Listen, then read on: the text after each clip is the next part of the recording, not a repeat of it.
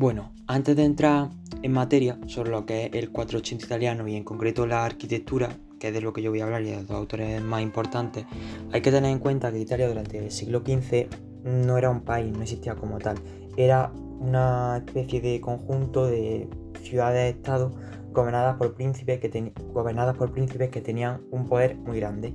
Los más importantes eh, de, esa época pues, eran Urbino, eh, Rimini o Milán y Nápoles. Eh, y de ellos, pues los príncipes que destacan pues, eran Alfonso de Aragón, por ejemplo, Francesco Sforza, eh, las familias de los Este en Ferrara, etc. Muchos de ellos, eh, muchos de ellos eran mecenas que acababan financiando el arte. Ahora bien, para hablar de la arquitectura hay que centrarnos en dos autores principalmente. Por un lado tenemos a Brunelleschi, que es de Florencia y vivió desde 1337 al 1446. Eh, sus comienzos en realidad fueron como escultor. Eh, inició eh, su carrera presentándose a un concurso para realizar las segundas puertas del baptisterio de Florencia.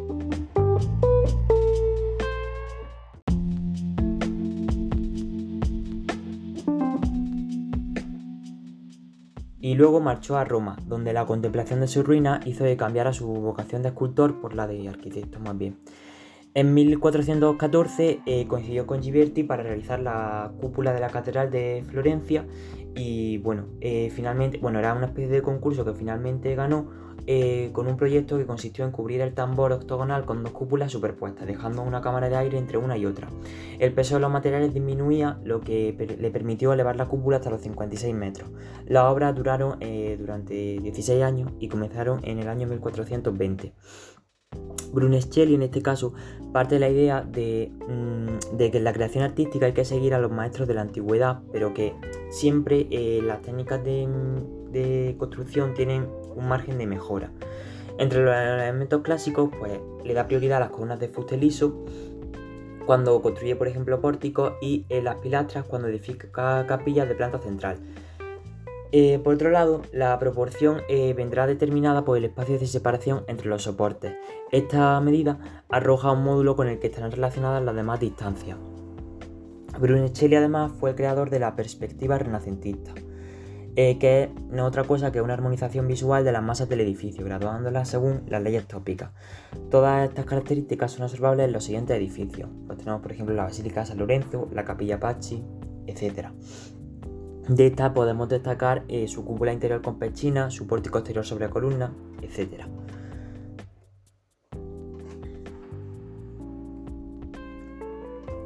Ahora el segundo autor del que voy a hablar es Alberti, que es de Génova y bueno, nació en Génova más bien en 1404 y murió en Roma en 1472. Se le considera un genio renacentista, ya que sobresalió en pintura, arquitectura y escultura, en esas tres ramas. Sobre arquitectura, pues bueno, eh, escribió eh, De Rea a Edificatoria, que son 10 tomos en los que defiende la importancia del trabajo intelectual del arquitecto, como dibujante de planos, fabricante de maquetas, etc. Eh, bueno, un poco su carrera y lo que se sabe de él comienza en 1446, cuando el comerciante Rucelay le encarga una construcción de un palacio que se convertirá en el prototipo para la mansión urbana del Renacimiento. Según Alberti, estas casas de, estas casas de ricos deben ser dignas y cómodas, pero tampoco sumamente ostentosas, y basándose en el modelo del Coliseo organizó la fachada en tres pisos de órdenes superpuestos. Al ser un arquitecto religioso, pues se dedicó sobre todo a remodelar edificios medievales a los que dotaba de fachadas que eran renacentistas. Destaca como ejemplo de esto, pues, por ejemplo, eh, lo que hizo en la Basílica Gótica de Santa María Novela, en la que utilizó el cuadrado como módulo compositivo y la policromía como elemento visual básico, o también en el convento de San Francisco de Rimini, que también se puede llamar templo eh, malatestiano. Em, bueno, de aquí podemos destacar que recubrió el viejo templo franciscano de mármoles y lo decoró con un arco del triunfo romano. Eh, no obstante, aparte de esto que hemos hablado, el edificio religioso más importante de, Alberti fue la iglesia de San Andrés, que se encuentra en Mantua. El diseño de la fachada, eh, aupada sobre un podio y con arco central profundo, remite a los templos romanos y por otro lado su planta de nave única con capilla entre contrafuertes.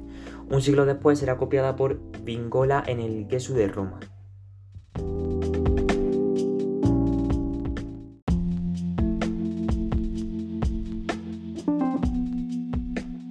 Bueno, ahora ya que una vez explicado más o menos eh, lo que se puede ver los apuntes acerca de los autores y el contexto, voy a hablar un poco sobre lo que es la arquitectura renacentista italiana, pero en general, es decir, mm, decir unas características que tienen todas sus obras en común para pues adquirir una idea global de lo que significa este movimiento concretamente en el ámbito de la arquitectura. Ah, así pues, las características más importantes que se pueden destacar de la arquitectura del 480 eh, es, eh, por ejemplo, el deseo de realizar edificios perfectos desde un punto de vista de perfección técnica, basándose en cálculos matemáticos y geométricos para obtener una máxima armonía y proporción, algo muy importante en este arte.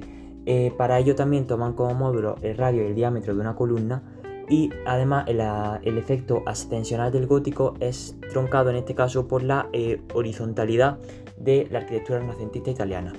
También tiene preferencia el espacio unitario, es decir, se busca que desde el interior se pueda tener una visión total del edificio y también se busca la belleza formal. Los elementos sustentantes de los edificios de, del 480 italiano pues eh, son básicamente el muro, que recupera su valor como sustentante, y también es frecuente que estén articulados con pilastras, líneas de imposta, etc.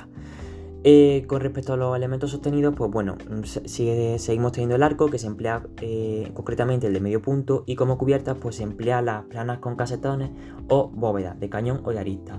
La cúpula también adquiere un especial protagonismo y va a ser una constante preocupación técnica de los arquitectos renacentistas italianos. Como elementos decorativos pues se utilizan bastante. Eh, los más importantes que destacan pues podemos decir que podrían ser las guirnaldas, las conchas, los grutescos, las columnas abalaustradas, los sillares almohadillados, los medallones o tondos, que son círculos con relieve en el centro, y pues también las pilastras, los entablamentos, etc. Eh, ahora mis compañeros Alberto y Mohamed os van a contar más sobre eh, la pintura en este caso y eh, también la escultura.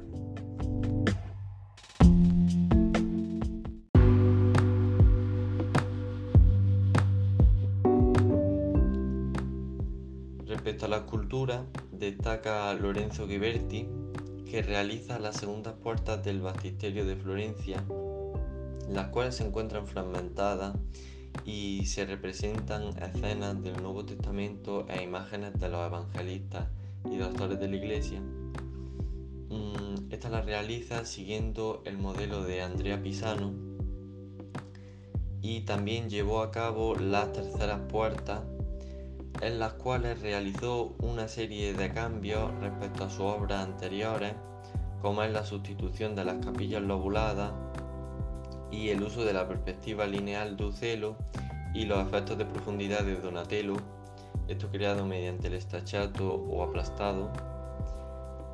Um, las obras más importantes de este autor serían las imágenes de San Juan Bautista y San Mateo, que siguen un canon de belleza ideal.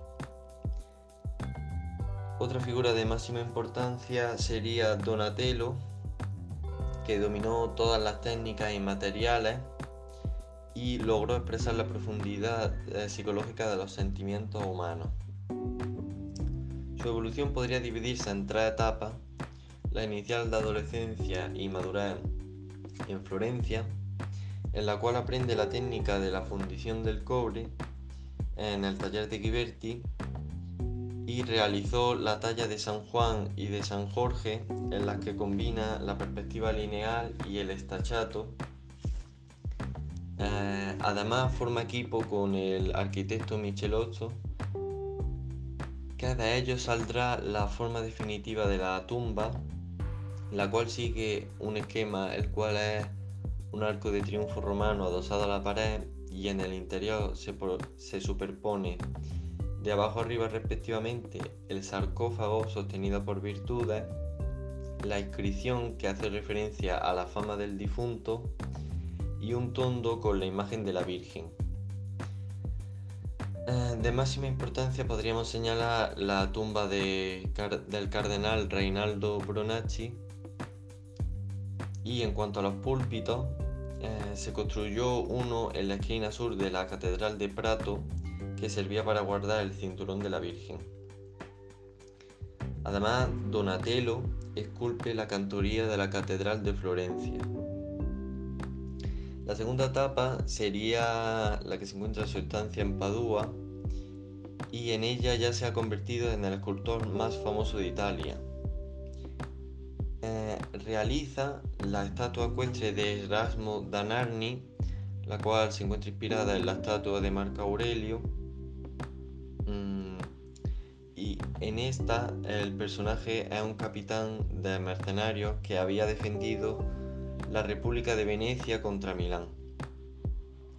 La última etapa eh, se encontraría en Florencia y de aquí a su muerte eh, estaría marcada por una crisis religiosa antihumanista que puede venir en parte por su arzobispo, el fraile dominicio San Antonio, el cual intentaba recuperar los valores del cristianismo primitivo, abandonando las costumbres licenciosas relacionadas con la riqueza, el sexo y la buena vida. Y eh, en una de sus prédicas este dijo respecto a María Magdalena, oh cuerpo materia de corrupción, ¿qué tengo que hacer contigo? Este, esta crítica mm, fue vista por Donatello a través de su Magdalena penitente, la cual es una mujer eh, demacrada y temblorosa que representa la antítesis de la belleza. De esta surgen una serie de obras del autor que, anticipan en parte lo que va a suceder con la cultura del 580.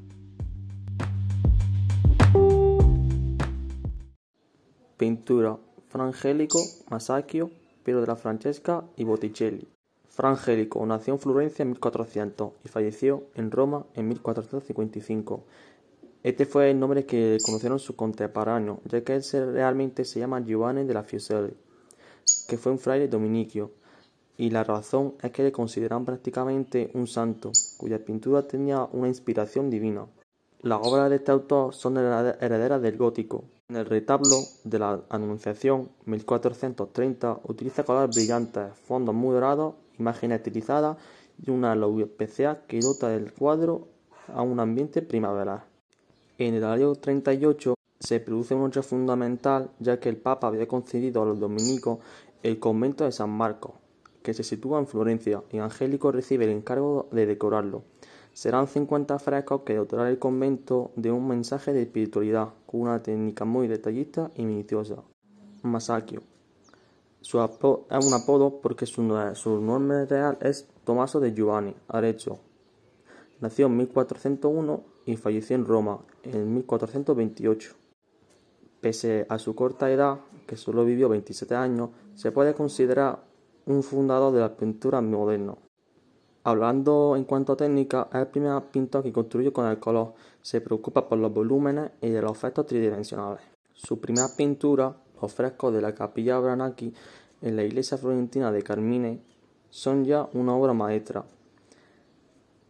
Branacchi era un rico comerciante que quiso decorar su tumba con un ciclo iconográfico dedicado a San Pedro. El conjunto fue encargado a Masaccio y a Masolino de Pinacali.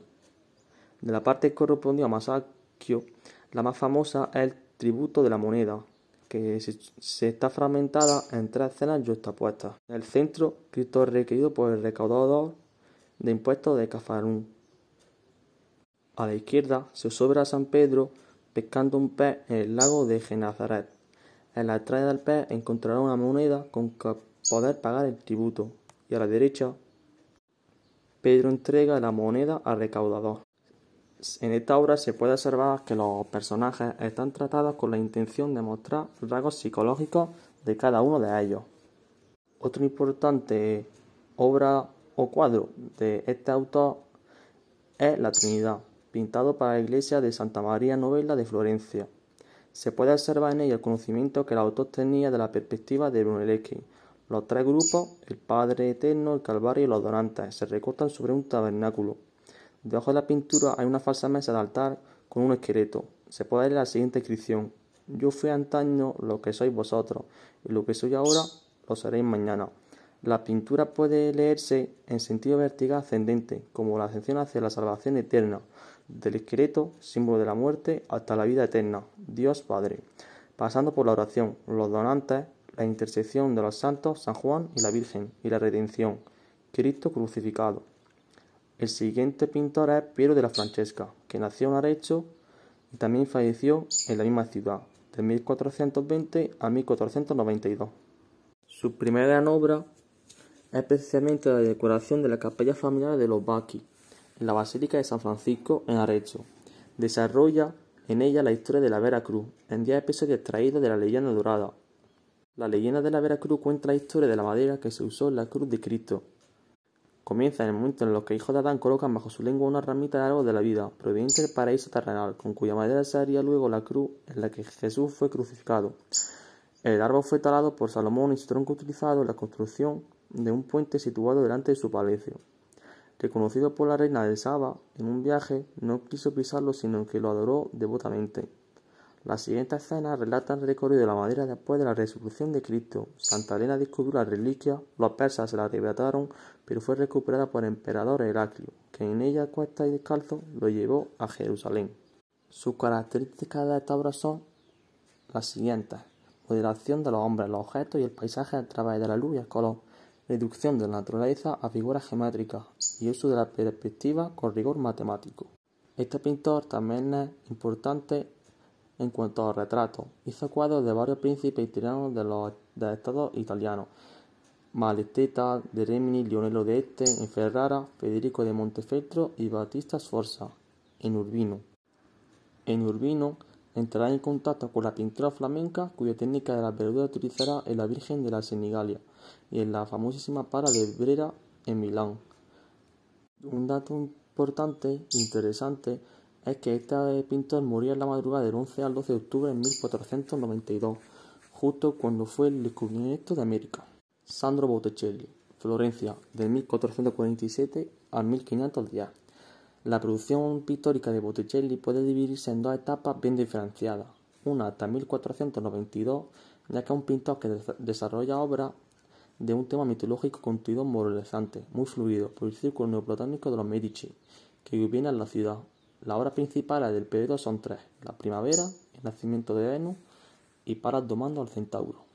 La primavera se trata de un horóscopo para celebrar la boda de su propietario, que pertenece a la familia de los Medici. Con un fondo bosquecillo de naranjo y flores, Venus, diosa protectora y de la educación humanista, libera a Gracia, que iban bailando a su derecha junto a Mercurio y a Flora, que es un producto de la unión carnal entre viento Cífero y la ninfa Cloris. Lo que Botticelli ha representado en este cuadro es el doble de naturaleza del amor, la gracia de las artes liberadas y los vientos de la pasión en un paisaje de ensueño. Sin duda, una de las obras más importantes es El nacimiento de Venus, donde a la derecha Céfiro abraza a la inocente ninfa Cloris. De su unión nace Flora, que ofrece una tónica a Venus. Según la mitología clásica, Venus nació de los testículos de Urano al contacto con el mar, cuando fue captado por Cronos, Ficino, un filósofo neoplatónico de la época, interpretó el mito como nacimiento de la belleza en la mente del hombre a través de la fertilización de la divinidad. Y la última y no menos importante obra se trata de Palos domando al centauro, donde se repite un modelo femenino de postura graciada y bucles. Esta vez, para Atenea, representa la sabiduría al haber nacido en la cabeza de Júpiter, Zeus. Los anillos que decoran su vestido son el emblema de Lorenzo, el Magnífico, la obra se convierte así en una alegoría del conocimiento político de Lorenzo Medici y de su buen gobierno sobre la ciudad en Florencia. Y la siguiente etapa es la erupción de Savonarola en la escena política y religiosa de, Florencia y va a influir de una manera decisiva en el cambio que dio la obra de Botticelli. Savonarola fue un fraile dominico que predicó contra el lujo y la opulencia que reinaba en Florencia. Este personaje se enfrentó a los neoplatónicos, a los que reprochó la tontería de querer comparar a Jesús con Pitágoras, con Platón, incluso con Aristóteles o con cual otro filósofo. Los pinteros y coleccionistas de cuadros a los que causa de escandalizar al pueblo. trae a la Virgen vestida como una alchueta, les dice. En el momento de máxima, influencia llegó a convertir el carnaval en una fiesta penitencial, donde los elegantes sustituyeron a los coros en 1427 montó una hoguera piramidal de siete pisos por los siete pecados capitales en la que se queman cuadros impúdicos.